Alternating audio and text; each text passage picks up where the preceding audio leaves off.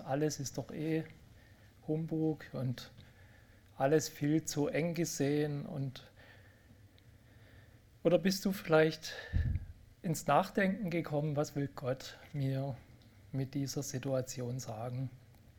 Was will Gott für mich persönlich vielleicht, stille Zeit in meinem persönlichen Umfeld, in der Familie oder vielleicht sogar in unserem Gemeindeleben damit auslösen, dass wir zum Nachdenken kommen, was hat Priorität bei uns im Leben.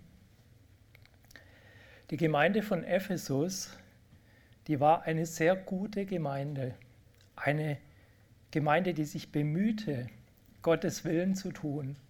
Die hat wirklich engagiert für Gottes Reich gearbeitet. Aber was dieser Gemeinde fehlte, und das sprach Johannes ganz deutlich an, war die erste Liebe. Ich habe wieder dich, dass du die erste Liebe verlassen hast. Und ich brauche nur auf mich selber zu sehen und sehe, wie die erste Liebe, die ich einmal hatte, wo ich zum Glauben kam, wo ich jung euphorisch war, dass die nicht mehr so ist, wie sie einmal war. Und es tut mir weh, das macht mich traurig. Und so ging es mir übrigens auch bei meiner heutigen Predigt.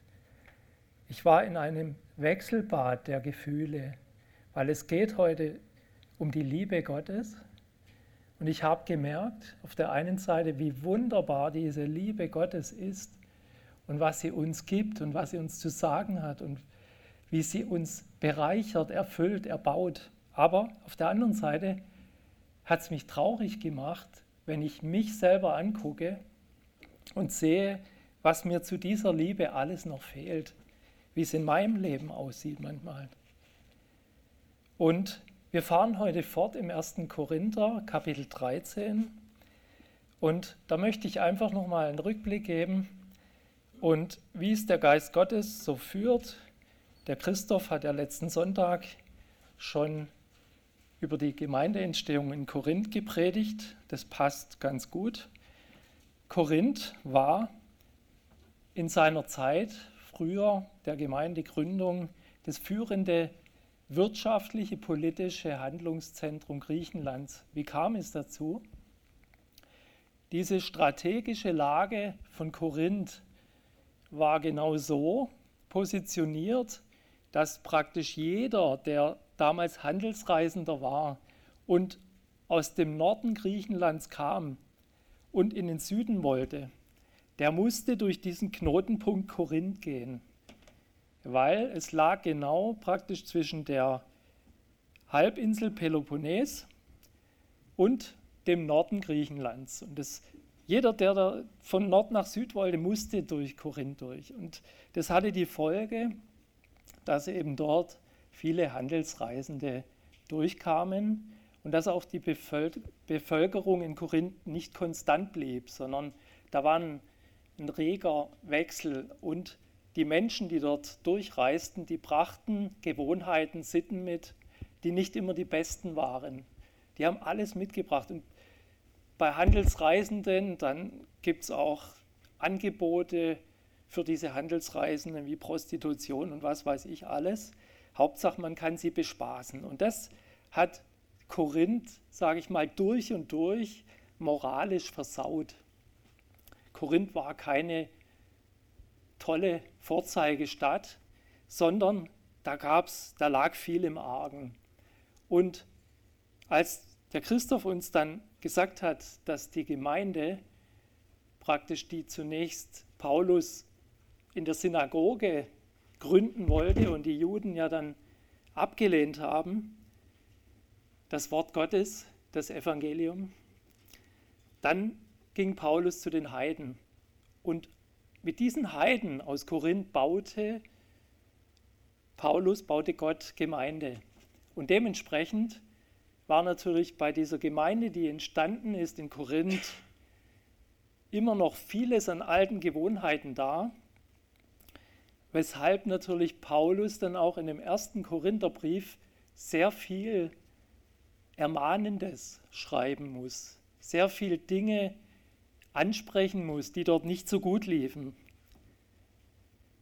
Und in dem Kapitel 13 aber, da geht es ihm dann um das Wichtigste, um, das, um den Kern im Glauben, nämlich um die Liebe. Und beim letzten Mal, meiner letzten Predigt, die schon lange zurückliegt, haben wir zunächst mal die ersten drei Verse betrachtet, wo Paulus knapp gesagt aufzeigt, wir können machen, was wir wollen. Wir können uns anstrengen, die besten Taten tun, die schönsten Worte reden. Selbst wenn wir uns selber aufopfern, völlig hingeben. Aber wenn wir das ohne Liebe tun, dann ist es aus Gottes Perspektive wertlos. Aus seiner Perspektive bringt es nichts, ob in der Gemeinde oder außerhalb, Taten ohne Liebe wertlos.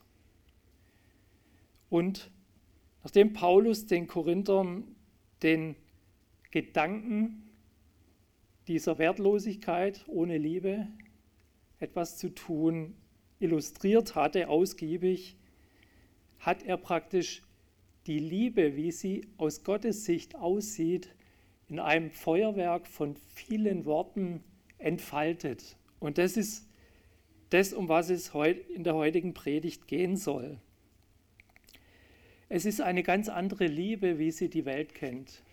Wenn die Welt von Liebe redet, dann meint sie etwas völlig anderes. Dann meint sie eine sehr ich-bezogene, egozentrische Liebe. Aber die Liebe Gottes ist eine sich aufopfernde, eine gebende Liebe. Sie gibt sich hin. Sie ist von Selbstverleugnung geprägt. Sie sucht das Beste für den Nächsten. Das ist die Besonderheit dieser Liebe. Und die Liebe hat ja auch einen Namen. Sie nennt sich im Griechischen Agape, diese sich aufopfernde Liebe. Und die Besonderheit dieser Liebe ist auch, dass weil sie eben so eine sich verschenkende, hingebende Liebe ist, braucht sie Beziehung, sie braucht ein Gegenüber, an den sie sich verschenken kann. Das macht die Liebe auch besonders. Ich möchte zunächst mal den Text lesen und ich lese nochmal die ersten Verse aus 1. Korinther 13 dazu. Ihr könnt gerne in eurer Bibel mitlesen, das ist immer bereichernd. 1. Korinther 13, 1 bis 5. Wenn ich in Sprachen der Menschen und der Engel redete, aber keine Liebe hätte, so wäre ich ein tönendes Erz oder eine klingende Schelle. Und wenn ich Weissagung hätte und alle Geheimnisse wüsste und alle Erkenntnis und wenn ich allen Glauben besäße, so dass ich Berge versetzte, aber keine Liebe hätte, so wäre ich nichts und wenn ich alle meine Habe austeilte und meinen Leib hingebe, damit ich verbrannt würde, aber keine Liebe hätte, so nützte es mir nichts. Die Liebe ist langmütig und gütig. Die Liebe beneidet nicht. Die Liebe prahlt nicht. Sie bläht sich nicht auf. Sie ist nicht unanständig. Sie sucht nicht das ihre. Sie lässt sich nicht erbittern. Sie rechnet das Böse nicht zu. Sie freut sich nicht an der Ungerechtigkeit, sie freut sich aber an der Wahrheit. Ich bin ein bisschen zu weit gegangen im Text, aber es ist nicht schlimm. Soweit mal der Text.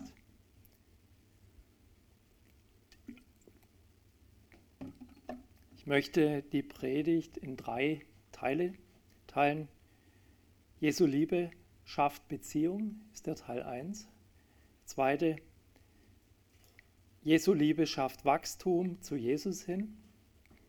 Und der dritte Block, Jesu Liebe macht Vergebung möglich. Und für dieses Jesu Liebe können wir eben auch immer synonym Agape einsetzen. Der erste Teil wird der längste sein, dass ihr euch vielleicht mal darauf einstellen könnt. Jesu Liebe schafft Beziehung. Oder anders gesagt, die verbindenden Eigenschaften dieser Agape-Liebe. Ihr wart alle schon mal an einem wunderschönen Ort im Urlaub, vielleicht auch hier in der Umgebung und habt vielleicht die Landschaft so faszinierend gefunden. Und was ist da naheliegend, wenn die Landschaft schön ist, in der heutigen Zeit, zack, Handy raus und dann wird erstmal alles abfotografiert und schöne Motive genommen und einfach Bilder gemacht, das festgehalten, im Moment festhalten. In der damaligen Zeit gab es ja noch keine Handys. Was haben denn die Menschen früher gemacht? Und ich habe mir so, als ich den Text von 1. Korinther 13 angeschaut habe, habe ich mir überlegt, wenn Menschen früher einen schönen Moment festhalten wollen, haben sie ein Bild gemalt, haben sie es versucht, in einem Gemälde diesen wunderbaren Moment für sich festzuhalten. Und genauso muss es Paulus ergangen sein, als er zu dem Thema Liebe für die Korinther übergewechselt ist. Er hatte plötzlich ein Porträt vor Augen. Und dieses Porträt war kein anderer als Jesus Christus, den er erlebt hatte in seiner Liebe. Und dieses Porträt hat er entfaltet in diesem Text und hat es praktisch den Korinthern weitergeben wollen, wie diese Liebe aussieht. Und vielleicht könnt ihr euch ja noch an Physikunterricht, siebte, achte Klasse erinnern, vielleicht war es auch neunte, wo es um das Prisma ging. Und das Prisma, der Prisma-Versuch klassisch. Der Dominik, für den ist es alles ganz klar. Das Licht wird durch dieses Glasprisma durchgeleitet und hinter dem Prisma wird dieser der unsichtbare Lichtstrahl plötzlich sichtbar. In viele wunderbare Farben splittet er sich auf.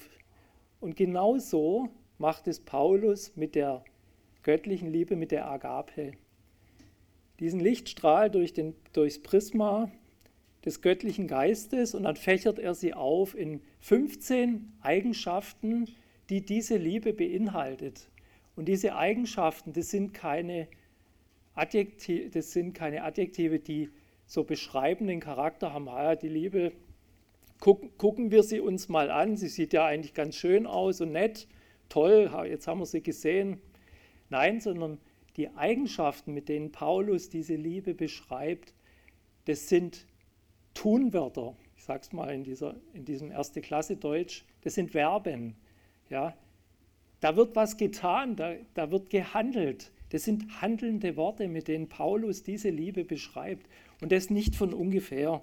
Weil Paulus möchte sagen, wenn ihr diese Liebe verstehen wollt, wenn ihr in dieser Liebe wachsen wollt, dann müsst ihr diese Liebe in eurem Leben umsetzen. Ihr müsst sie tun. Ihr müsst das, was ich euch heute auffächere und sage, müsst ihr Schritt für Schritt anwenden. Und die Korinther, die brauchten eine Lebenshilfe, um in dieser Liebe zu wachsen. Wir brauchen das genauso. Und das Ziel der heutigen Predigt ist, dass wir unsere Lebensgewohnheiten mal an dieser Agape-Liebe spiegeln und überlegen, was fehlt uns noch? Was brauchen wir noch, um diese handelnde Agape-Liebe zu verinnerlichen und zu leben und damit Jesu ähnlicher zu werden? Und das kann natürlich nur der Geist Gottes letztendlich in uns wirken, aber die Erkenntnis, wo uns was fehlt, die ist auf jeden Fall der erste Schritt. Wir kommen zu dem ersten Verb. Liebe ist langmütig. Oder anders gesagt, Liebe handelt langmütig und geduldig. Und dieses Wort muss man einfach davon loslösen. Es hat es meint nicht so sehr diese Geduld, ich bin jetzt geduldig, dass ich warte, bis ich endlich Geburtstag habe und mein Geschenk kriege.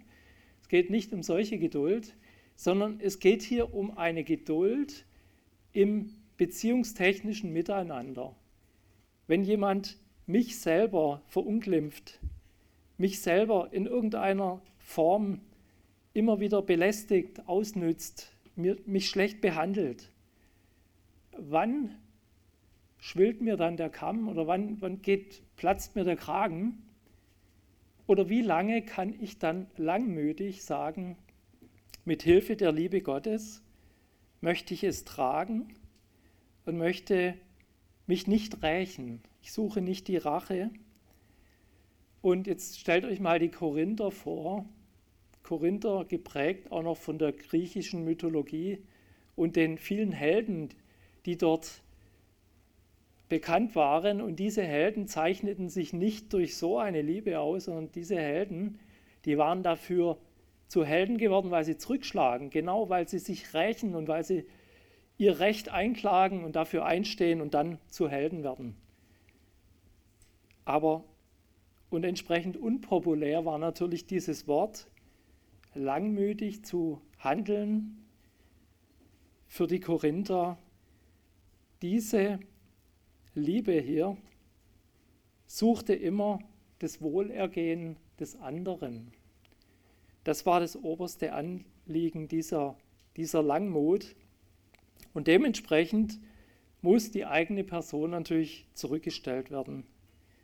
Wenn wir verletzt werden, keine Rache, keine Vergeltung. Wenn wir ein biblisches Beispiel suchen, dann denken wir mal an den Stephanus. Begraben von Steinen, mit denen er gesteinigt wurde, kurz vor seinem Tod, dachte er an nichts anderes als daran, Herr, rechne ihnen dieses Übel nicht zu. Er suchte nicht mal dort sein Recht oder Vergeltung, sondern er betete noch für die, die ihn zu Unrecht steinigten. Das größte Beispiel der ganzen, der Langmut sowie der ganzen Eigenschaften dieser Liebe Gottes ist immer Gott selbst. Und was ist es anderes als diese langmütige Liebe Gottes, die die Menschheit immer noch bis heute vor dem endgültigen Gericht bewahrt, die immer noch Hoffnung hat. Menschen bekehren sich noch, kommen zum Glauben. Das ist die Langmut Gottes, die bis heute nach 2. Petrus 3, Vers 9 immer noch wartet, aufwartet und abwartet. Es gibt noch Raum zur Buße. Nutzt diesen Raum zur Buße. Man kann sagen, seit Adam und Eva, seit es Menschen gibt, sind die Menschen nicht so, wie sie eigentlich sein sollten. Ja? Das erste Menschenpaar nach dem Ebenbild geschaffen, sündigte. Und die ganzen Menschen, die daraus entstanden, nach dem Ebenbild Gottes geschaffen, sündigten.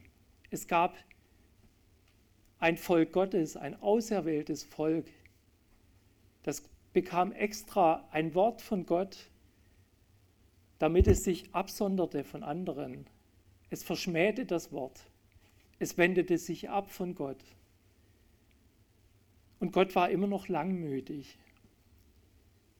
Der ewige Gott über tausende von Jahren war immer wieder langmütig. Und wenn, und jetzt für uns die Lehre, wenn dieser heilige Schöpfer so unendlich langmütig mit seinen rebellischen Geschöpfen umgeht, wie viel mehr sollten wir denn auch in unserem Miteinander diese Langmut leben? Und es gibt einen Prominenten, den ihr kennt, der hat ein Beispiel gegeben. Das ist Lincoln, Präsident Abraham Lincoln. Der hatte einen politischen Gegner, der hieß Edwin Stanton. Das könnt ihr sogar in Wikipedia nachlesen. Und dieser Edwin Stanton, der war nicht verlegen um Worte und auch nicht um Angriffe in der Öffentlichkeit. Und was machte er? Er nannte den Lincoln einen minder bemittelten Clown, einen primitiven Gorilla. Und dann sagt er, wenn ihr Gorillas sehen wollt, braucht ihr nicht extra nach Afrika reisen, Da müsst ihr nur nach Illinois gehen und könnt euch den Lincoln anschauen, da seht ihr einen. Und der, er machte ihn lächerlich in der Öffentlichkeit. Wie wird es uns dabei gehen als Präsident der Vereinigten Staaten? Lincoln war ein gläubiger Mann. Und wie reagierte er? Er reagierte nicht auf die Verunglimpfungen. Er setzte diesen Stanton, als er das wichtigste Amt seiner politischen Ära vergeben musste, nämlich Kriegsminister, diesen Stanton in dieses Amt ein. Und dann wurde er gefragt von den ungläubigen Menschen, warum er das getan hat. Und dann sagt er, weil er der beste Mann ist. Er hat also das Persönliche völlig ausgeklammert, Entschuldigung, und hat gesagt, der beste Mann muss auf den Platz dafür vorgesehen. Viele Jahre sind vergangen. Die beiden arbeiteten zusammen, der Regierung Amerikas. Dann wurde der Präsident durch ein Attentat meines Wissens, ich bin nicht ganz sicher, getötet. Er lag im Sarg und dieser Stanton kam zu seiner Beerdigung und er schaute in diesen Sarg hinein und dann war sein Kommentar und der wurde öffentlich überliefert. Hier liegt der größte Herrscher der Menschheit, den die Welt je gesehen hat. Das war die Frucht, die entstanden ist durch eine Langmut eines Menschen. Und es zeigt einfach, was es für eine Tragweite hat, wenn wir diese Liebe leben. Ich, ich komme zur zweiten Eigenschaft. Liebe ist gütig. Die Güte sucht für andere, selbst für die Feinde, das Beste. Wie Langmut alles von anderen erträgt, so sucht die Güte für andere das Beste. Und Liebe empfindet nicht nur selbstlos, sondern sie ist es eben auch und wünscht nicht nur das Wohlergehen anderer, sondern sie arbeitet selbst dafür. Und Jesus selber sagte zu seinen Jüngern und gab es ihnen als Gebot, ihre Feinde zu lieben. Und wie sollten sie ihre Feinde lieben? Macht dann ein Beispiel, wenn jemand mit dir vor Gericht geht, um dein Hemd zu bekommen, dann gib ihm auch deinen Mantel. Wenn er, mit dir, wenn er dich von dir verlangt, eine Meile zu gehen, geh mit ihm zwei. Er sagte den Jüngern, sie sollen es tun, in dieser Güte mit ihren Feinden umgehen. Auch hier ist das größte Vorbild aber in dieser Güte wieder Gott selbst, wie es im Römerbrief heißt, Kapitel 2, Vers 4. Oder verachtest du den Reichtum seiner Güte, Geduld und Langmut und erkennst nicht, dass dich Gottes Güte zur Buße leitet? Die Güte Gottes ist letztendlich das, was unsere harten Herzen auch zerbrechen lässt. Die Schale, die Kruste zerbricht, fällt ab und unser Herz wird weich und wir erkennen, wir sind Sünder durch und durch und tun Buße im Idealfall. Wo können wir diese Güte denn anwenden? Natürlich zuerst mit unserem Ehepartner, in unseren Familien, mit den Kindern, dann aber auch in der Gemeinde. Sind wir gütig zu unseren Ehepartnern, Kindern, Geschwistern, Spüren Sie unsere Güte? Für die Korinther war auch das eine Riesenherausforderung, weil wie waren die Korinther geartet? Denken wir nur an das Abendmahl, was bei ihnen abging. Das Abendmahl war kein normales Abendmahl gesittet, wie wir es kennen, das war ein Fressgelage. Da ging es nur darum, sich den Wams voll zu klopfen und möglichst gesättigt da rauszugehen und am meisten zu bekommen. Oder wenn es um Gaben ging, die immer eine, ein Geschenk von Gott sind, dann ging es darum, dass man sich mit den Gaben entsprechend brüsten wollte vor den anderen Geschwistern, dass man durch die Gaben einfach sich abheben wollte und über den anderen stellen wollte. Zum Beispiel diese Sprachenrede, die es da so ging. Damit wollte man zeigen und hat, hat praktisch einfach nur irgendeine komische Pseudosprache erfunden. Ich selber habe eine besondere Gabe von Gott, die keinen erbaute in der Gemeinde. Und das hat Paulus dann auch angesprochen. Alles tut zur Erbauung. Ja? Was bedeutet es für uns, für unseren Dienst? Und das finde ich grundlegend. Haben wir mal unsere Motivation für unsere Dienste, die wir in der Gemeinde tun, überprüft? Ist dein Motiv für alles Handeln in der Gemeinde wirklich die Liebe Christi? Spürt man das in unseren Diensten, dass diese Güte Gottes daraus leuchtet? Ist die Liebe Christus Grundlage unseres Handelns, unseres Arbeitens für das Wohlergehen anderer? Die Frage können wir uns stellen.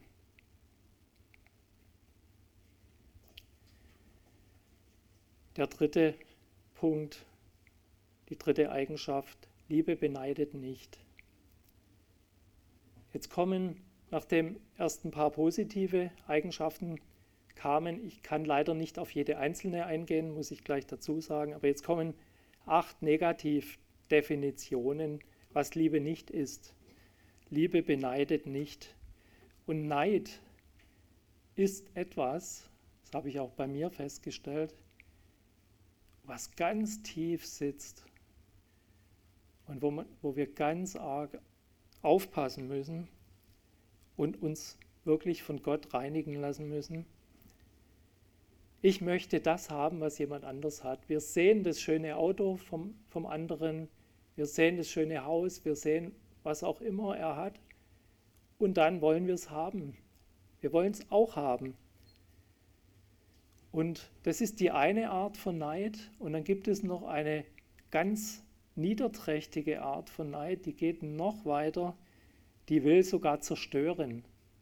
Die ist missgünstig und gönnt dem anderen es nicht und sucht dann alles zu tun, dass der andere ja das nicht mehr hat.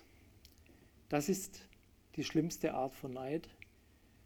Und es gibt ein biblisches Beispiel in 1. Könige 3. Was war die Situation? Zwei Mütter, sie waren Prostituierte, lebten in einer Lebensgemeinschaft und beide hatten frisch geboren Säuglinge. Und eines Nachts ist die eine von beiden aufgewacht und hat plötzlich gemerkt, der Säugling regt sich nicht mehr. Sie lag auf diesem Säugling, er ist erstickt und er war tot. Was machte diese Prostituierte? Sie nahm das Kind, das Tote, und tauschte es mit ihrer Kollegin aus, weil die ja schlief, ohne dass sie es merkte. Als sie aber aufwachte am nächsten Morgen, hat sie es natürlich gemerkt, weil sie kennt ja ihr Kind. Eine Mutter kennt ihr Kind und Sie hat gemerkt, das ist nicht mein Baby, das gestorben ist. Und darüber entstand ein Streit, der bis vor den König Salomo ging. Und jetzt war Salomo gefordert. Das war eine seiner ersten Amtshandlungen nach seinem Amtsantritt, von der so berichtet wird, wo es um wirklich streitige Dinge ging. Und dann sagte Salomo nur, holt ein Schwert holt ein Schwert und teilt dieses Kind in zwei Hälften und jede der Mütter kriegt eine Hälfte. Und genau da hat er einen Schwarze getroffen, weil er genau wusste, was ist das Herz einer Mutter.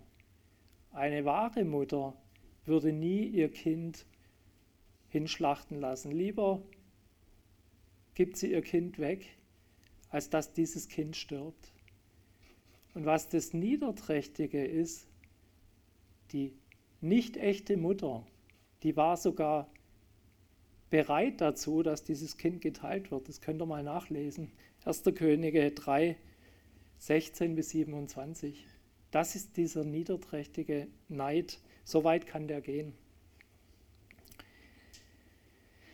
Liebe gönnt jedem das Beste. Ich habe es mal versucht so zusammenzufassen.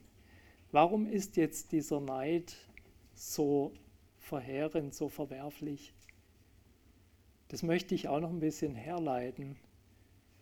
Wenn wir an den Anfang zurückgehen, noch weiter wie e- Adam und Eva, dann denken wir an einen Engel, der eine ganz besondere Stellung hatte, der alles hatte, dem es fast so gut ging wie Gott selbst, der reich war, der Weisheit hatte, wirklich, dem, dem ging es sehr gut. Aber was hat er nur gesehen? Sein Herz hat sich überhoben, wie, sie, wie wir in Hesekiel 28 lesen können. Und obwohl er so schön war und von jedem anderen Engel bewundert wurde, aber er wollte noch mehr. Es hat ihm nicht genügt und er hat gesehen, Gott hat noch mehr. Und das wollte er auch haben und hat sich überhoben über Gott. Und das war der Fall Satans. Und aus diesem Fall Satans heraus hat sich ein Prinzip in die Schöpfung hineingepflanzt. Wie ist Satan später auf die Eva zugegangen? Er hat Zweifel gesät und er hat auf den Neid, in der, auf dieses Neidzentrum, nenne ich es mal, von der Eva appelliert und hat gesagt, was hat Gott gesagt? Ihr dürft von keinem Baum essen. Hey, nur von diesem einen dürfen wir nicht essen, von diesem Baum der Erkenntnis von Gut und Böse. Warum hat Gott es gesagt? Er will nicht, dass ihr genauso schlau seid wie er. Er gönnt euch das Gute nicht. Ihr werdet sein wie Gott, wenn ihr, das, wenn ihr davon esst. Also, und, und hier war der Zweifel gesät und der Neid ist entstanden. Der Blick auf das, was Gott hat und was Adam und Eva nicht hatte. Und daraus wiederum gab es dann Kain und Abel. Kain war neidisch auf die Annahme des Opfers von Abel durch Gott. Was, äh, was passierte? Ein Mord.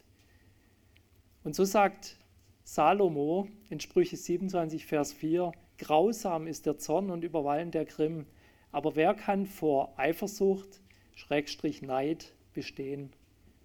Es ist etwas Schreckliches, dieser Neid. Aber es gibt auch positive Beispiele in der Bibel. Fällt euch eins ein?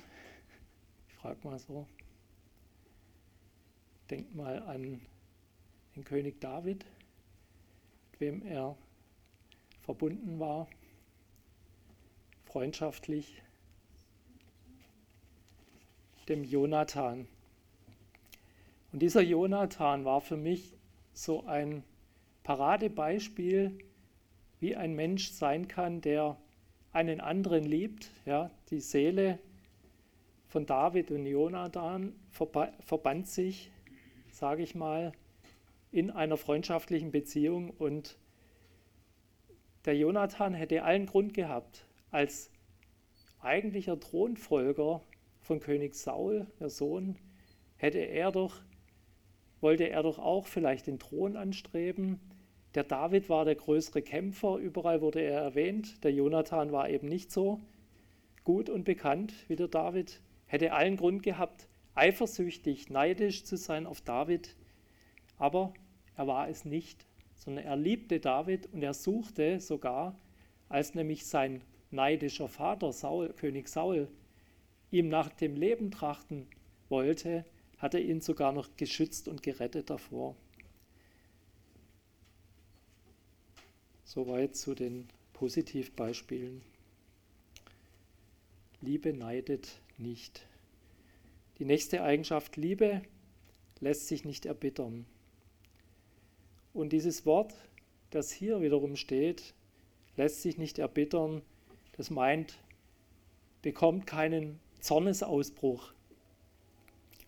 Es reagiert nicht, praktisch sofort ärgerlich aufgebracht und explodiert wie ein Vulkan, sondern es hält nochmal zurück. Es vertraut auf Gott, so wie es Jesus Christus tat, wie es heißt in 1. Petrus 2, Vers 23, der geschmäht, nicht wieder schmähte, leidend, nicht drohte, sondern es dem übergab, der gerecht richtet. Er hat es Gott übergeben, überlassen, als ihm Unrecht getan wurde. Liebe lässt sich nicht erbittern. Das heißt aber nicht, dass wir nicht auch mal zornig sein dürfen. Es gibt tatsächlich einen gerechten Zorn. Ich habe immer gedacht, oh Gott hat einen gerechten Zorn. Aber auch Menschen dürfen manchmal zornig sein. Aber dieser gerechte Zorn, der hat eine Eigenschaft, der ist nämlich nur bis zum Sonnenuntergang da, längstenfalls. Und dann muss er bereinigt geklärt sein. So steht es im Epheserbrief. Wenn wir schlecht behandelt werden, wenn wir verleumdet werden, dann müssen wir ganz arg vorsichtig sein, dass unsere Person, unser Ich, unsere Persönlichkeit nicht in den Vordergrund gestellt wird oder auch unser eigener Wille. Das sind die Punkte, die uns empfindlich machen, die vielleicht dazu führen, dass der Vulkan ausbricht. Wenn wir Paulus angucken, wenn wir Jesus Christus selber angucken, dann war bei ihnen die Eigenschaft immer, als Jesus im Tempel praktisch den Tempel reinigte, dann war sein Anliegen, das ist das Haus seines Vaters, wo sein Vater angebetet werden sollte. Und wenn die Geldwechsler darum streunen, dann ehren sie nicht Gott. Und das war ihm ein Problem. Da wurde er zornig. Aber nicht, wo es um ihn selber ging, wo er verraten, verhöhnt wurde, verspottet. Da wurde er nicht zornig.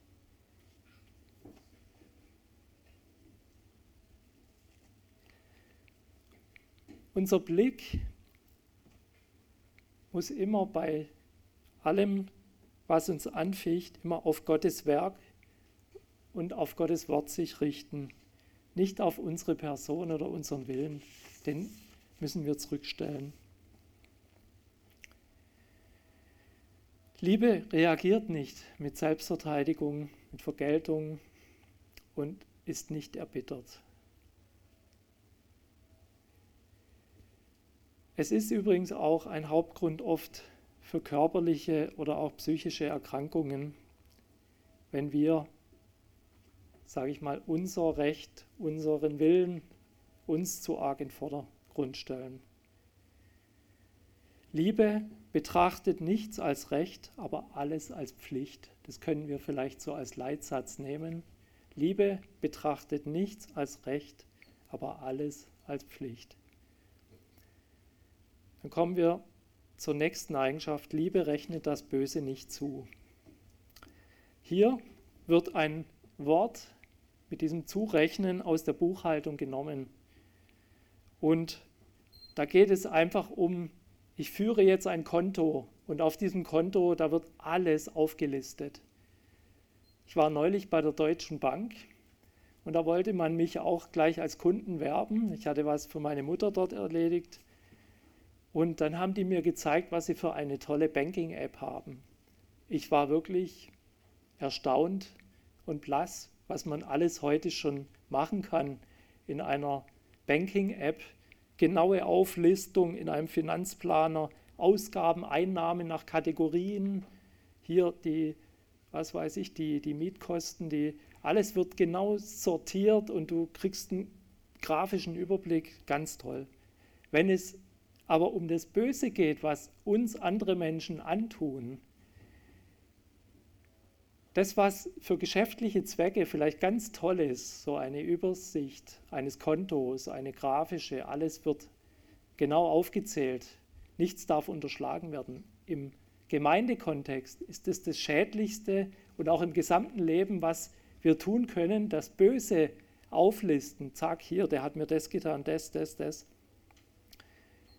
Wenn wir das tun, tun wir natürlich der Gemeinschaft, den anderen nichts Gutes, aber uns selber schon gleich gar nicht.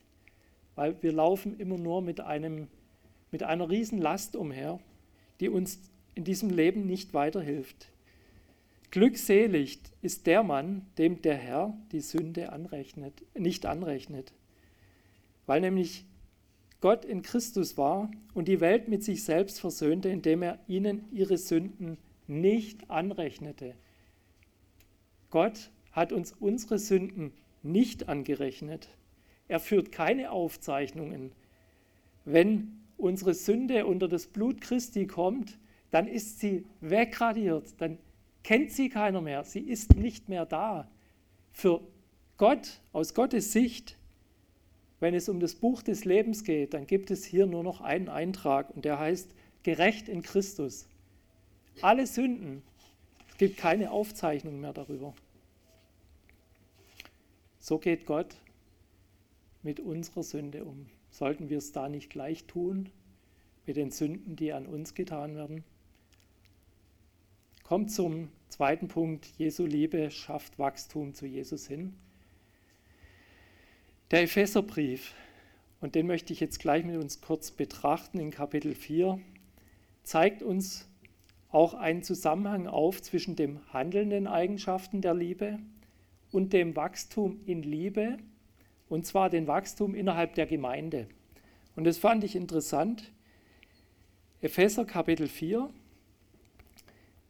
ab Vers 11, ich lese mal, und er hat etliche als Apostel gegeben, etliche als Propheten, etliche als Evangelisten, etliche als Hirten und Lehrer zur Zurüstung der Heiligen für das Werk des Dienstes, für die Erbauung des Leibes des Christus, bis wir alle zur Einheit des Glaubens und der Erkenntnis des Sohnes Gottes gelangen, zur vollkommenen Mannesreife, zum Maß der vollen Größe des Christus. Hier wird uns gesagt, dass wir innerhalb der Gemeinde durch Hirten, Lehrer, durch Propheten werden wir zugerüstet. Und was bewirkt diese Zurüstung? Wir kommen zur vollkommenen Mannesreife. Wir kommen zum Maß der vollen Größe des Christus. Das heißt, wir werden Christus ähnlicher. Und dann heißt es in Vers 11 noch, muss ich gerade gucken, genau, sondern wahrhaftig in der Liebe heranwachsen, in allen Stücken zu ihm hin, der das Haupt ist Christus. Das ist das Ziel überhaupt, was die Zurüstung, was Predigten, was Wort Gottes, was Bibellesen bewirken soll, dass wir Christus ähnlicher werden, dass wir uns immer mehr auf Christus zubewegen, dass wir immer ihm näher kommen. Und durch dieses Annähern an Christus wächst wachsen wir in der Liebe. Ja? Wir wachsen weiter in der Liebe. Und, und dann sind wir am Ausgangspunkt. Wir kommen Christus immer näher und sind Christus ganz nah. Und dann heißt es in Vers 16, von ihm aus, von Jesus Christus aus, vollbringt der ganze Leib, zusammengefügt und verbunden durch alle Gelenke, die einander Handreichung tun, nach dem Maß der Leistungsfähigkeit jedes einzelnen Gliedes das Wachstum des Leibes zur Auferbauung seiner selbst in Liebe. Ein sehr langer Satz. Aber was sagt dieser Satz? Dieser Satz sagt, wenn wir dahin kommen, wenn wir uns zurüsten lassen und bei Jesus sind, und das macht jeder von uns in der Gemeinde, dann wächst dieser Leib in der Liebe und er baut sich selbst weiter durch diese Liebe, die wir weitergeben einander. Und das ist für mich ein Wunder, ein, ein wunderbar erdachter Plan von, von Gott, wie eine Gemeinde funktioniert. Und dann kommt, ich nenne es mal die Stufe 3 in diesem Text, Es geht darum, den alten Menschen abzulegen und den neuen anzuziehen. Und dann sagt Paulus in Vers 31, Kapitel 4, Alle Bitterkeit und Wut und Zorn und Geschrei und Lästerung sei von euch weggetan, samt aller Bosheit. Hier sind, sage ich mal, die Negativeigenschaften, die wir durch die Liebe, durch die Eigenschaften, die wir betrachtet haben, aus unserem Leben ausmerzen sollen und können. Sei von euch weggetan, seid aber gegeneinander freundlich und barmherzig und vergebt einander, gleich wie auch Gott euch vergeben hat in Christus. Freundlich, barmherzig zueinander und dann kommt das Wort, vergebt einander. Und Bitterkeit, Wut, Zorn, Geschrei, Lästerung ist klar und Bosheit, es steht uns im Weg. Und es führt eben zu unbereinigten Beziehungen. Aber wir sollen freundlich sein, wir sollen die Eigenschaften der Agape anwenden in unserem Leben. Und die Vergebung ist ganz, ein ganz wichtiger Motor in dem Ganzen, der unsere Beziehungen immer wieder reinhält. Deswegen möchte ich die Vergebung ein bisschen herausstellen da. Vergebt einander. Es darf nichts zwischen uns stehen. Dann kann die Liebe fließen. Und das ist die Besonderheit. Und, und dahin geht dann der Text. Wenn wir das alles beherzigen, dann sagt es Kapitel 5, werdet nun Gottes Nachahmer als geliebte Kinder und wandelt in der Liebe, gleich wie auch Christus uns geliebt hat und sich selbst für uns gegeben hat. Also wenn wir das beherzigen, dann haben wir den Wandel in Liebe umgesetzt. Ein Harvard-Professor habe ich letzte Woche in unserer Firma gehört, der hat folgendes Zitat gesagt, die Kultur eines Unternehmens ist das Resultat des Verhaltens seiner Mitarbeiter. Das kann man auch auf die Gemeinde anwenden und es steht in diesem Text hier drin, die Kultur einer Gemeinde ist das Resultat des Wandels seiner Glieder. Was ist unser Erkennungszeichen? Die Liebe Christi. Wenn wir in Liebe wandeln, dann wird man das spüren. Und dann wird unsere Gemeinde geprägt sein von Liebe und erbaut sich selbst Und dieser Wandel in Liebe öffnet eben auch Grenzen, Barrieren in Beziehungen. Auch das. Ein aktuelles Beispiel. Wir haben alle von diesem Rettungspaket gehört, das sogenannte Corona-Schutzschild. 130 Milliarden, das größte Rettungspaket in der deutschen Geschichte.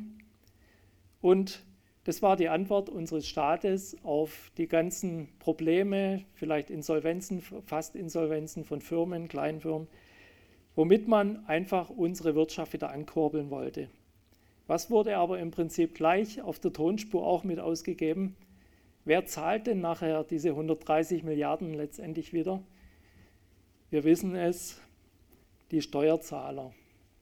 Also das Rettungspaket, was Menschen sich erdenken, das ist immer sehr zwiegespalten.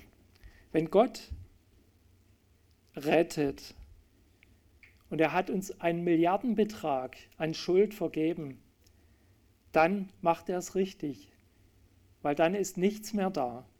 Tetelestai, es ist vollbracht oder es ist alles bezahlt.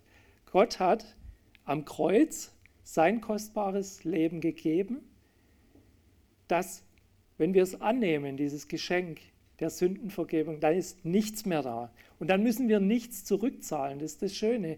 Wir kriegen nicht dann irgendwie insgeheim wieder eine Steuer verabreicht. Uns ist alles vergeben. Und so sollen auch wir vergeben. Und jetzt komme ich zu dem kleinen Exkurs und zu dem dritten Abschnitt Vergebung. Wie geschieht echte biblische Vergebung?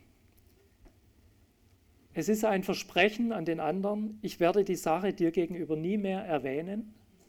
Ich werde die Sache anderen gegenüber nie mehr erwähnen. Und ich werde vor mir selbst das Ganze nicht mehr aufrollen.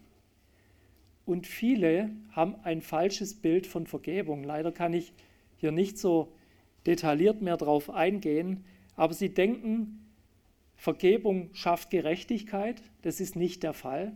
Das ist ein Irrglaube. Durch Vergebung wird noch keine Gerechtigkeit geschaffen. Oder durch Vergebung gibt man dem anderen ja recht, wenn man ihm vergibt. Nein, gibt man nicht. Das stimmt nicht. Seine Tat steht immer noch da bei Gott. Die muss er vor Gott bereinigen. Und auch nicht, es ist auch kein Freispruch des anderen, weil wir können ja gar nicht die Schuld freisprechen. Da muss, das muss er schon mit Gott selbst bereinigen. Aber wir selber machen uns durch die Vergebung, durch den Zuspruch der Vergebung dem anderen gegenüber frei und sagen, ich möchte es nicht mehr dir vorwerfen oder dir gegenüber erwähnen. Und das macht uns frei. Wenn ihr das Wort Entschuldigung mal genauer auseinandernehmt, dann ist es eigentlich ein Schwachsinn. Entschuldigung bedeutet, wir selber entschuldigen uns, das heißt, wir geben die Schuld sozusagen ab, aber Schuld kann man nicht wegnehmen als Mensch. Das kann nur Gott. Also geht es eigentlich nicht um Entschuldigung, es geht immer um Vergebung, um die Bitte um Vergebung. Und es fordert vom anderen was ein, weil ich bitte den anderen, bitte vergib mir. Er muss also aktiv das dann auch tun. Und Vergebung ist grundlegend wichtig.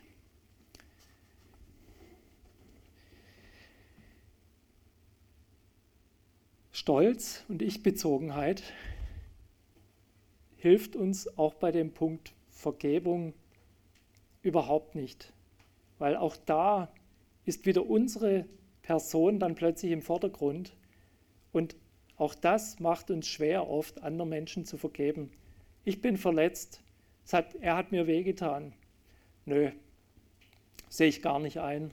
Wozu soll ich ihm vergeben? Und der muss erstmal zu Kreuze kriechen. Der muss erstmal hier auf den vier Beinen, muss er mal auf den Knien vor mir liegen. Wie hat Gott dir vergeben? Und was ist dir geboten worden von Gott? Ihr sollt einander vergeben, so wie Gott euch durch Jesus Christus vergeben hat. Was kann uns helfen, dass wir diesen Schritt tun? Wir brauchen so einen Schubser von Gott, sage ich mal. In 2. Korinther Kapitel 5, und es gilt nicht nur für das Thema Vergebung, es gilt generell für unser Wirken in der Gemeinde. Das hat mir mal auch der Alexander Strauch weitergegeben an der KfG-Konferenz. Die Liebe des Christus drängt uns. Das ist unser Motivator, unser Antrieb. 2. Korinther 5, Vers 8, äh 14. Denn die Liebe des Christus drängt uns, da wir von diesem überzeugt sind.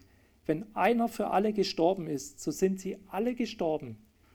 Wenn Jesus für dich, für mich gestorben ist, dann sind, ist unser alter Mensch tot. Und wenn dieser Mensch tot ist, dann darf ich den nicht immer wieder aufstehen lassen. Der hat mir aber wehgetan, ich bin verletzt worden und ich und ich und ich. Nein, dieser Mensch ist tot. Und dann geht es mit Christus. Und was will er? Und er ist deshalb für alle gestorben, damit die, welche leben, nicht mehr für sich selbst leben, sondern für den, der für sie gestorben und auferstanden ist. Das will Gott. Und deswegen drängt uns die Liebe Christus einfach mit dem neuen Menschen zu agieren. Und dann heißt es ab Vers 19, nachdem es um den Dienst der Versöhnung ging, wie wir mit Gott versöhnt wurden, heißt es, weil nämlich Gott in Christus war und die Welt mit sich selbst versöhnte, indem er ihnen ihre Sünden nicht anrechnete und das Wort der Versöhnung in uns legte. Er hat uns unsere Sünden nicht angerechnet, und was hat er aber andererseits getan? Er hat das Wort der Versöhnung in uns gelegt. Das Wort der Versöhnung könnte auch übersetzt werden mit das Evangelium. Das hat er in uns hineingelegt, damit wir dieses Evangelium leben, auch an anderen. So wie es Gott mit uns gelebt hat und uns geschenkt hat. Unser Leben soll das Evangelium und damit auch die Liebe Gottes anderen vorleben und darstellen. Soweit soll dieser Text uns Motivation sein. Kommt zum Schluss und möchte noch einmal auf den Anfang, auf das Porträt der Liebe Christi zurückkommen, welches Paulus ja schön in diese einzelnen Segmente zerlegt hat. Und wenn wir das so als Gemälde betrachten, das hohe Lied der Liebe, wie er es entfaltet hat, wenn wir darüber hinaus die ganze Schrift sehen, dann werden wir immer mehr Aspekte dieser Liebe Gottes noch erkennen, wie Gott mit uns Menschen umgegangen ist und werden erstaunt sein. Und so wird das Kunstwerk immer noch besser, noch schöner. Wir werden staunen. Und irgendwann mündet dieses Kunstwerk aber immer in demselben Punkt, nämlich auf dem Hügel Golgatha. Weil da ist das größte Liebeswerk geschehen für uns, welches Gottes Sohn Jesus Christus für uns getan hat. Er hat sein kostbares Leben für uns gegeben. Und wenn wir auf diesen Heiland am Kreuz schauen, dann sehen wir nur noch eins. Wir sehen eine grenzenlose Liebe, die sich für uns verschenkt hat und die alle Grenzen überwinden kann. Und so möchte ich auch schließen mit einem Vers, den hat mir eine Eidlinger Schwester zum Jahreswechsel bei einem Spaziergang geschenkt. Das hat mich selber erstaunt, wo ich den habe ich vor ein paar Tagen in meiner Bibel gefunden. Der ist aus Nehemia 9, Vers 17 und heißt, Du aber bist ein Gott, der vergibt, du bist gnädig, barmherzig und geduldig. Deine Liebe ist grenzenlos. Und weil Gottes Liebe grenzenlos ist, macht sie grenzenlos. Amen.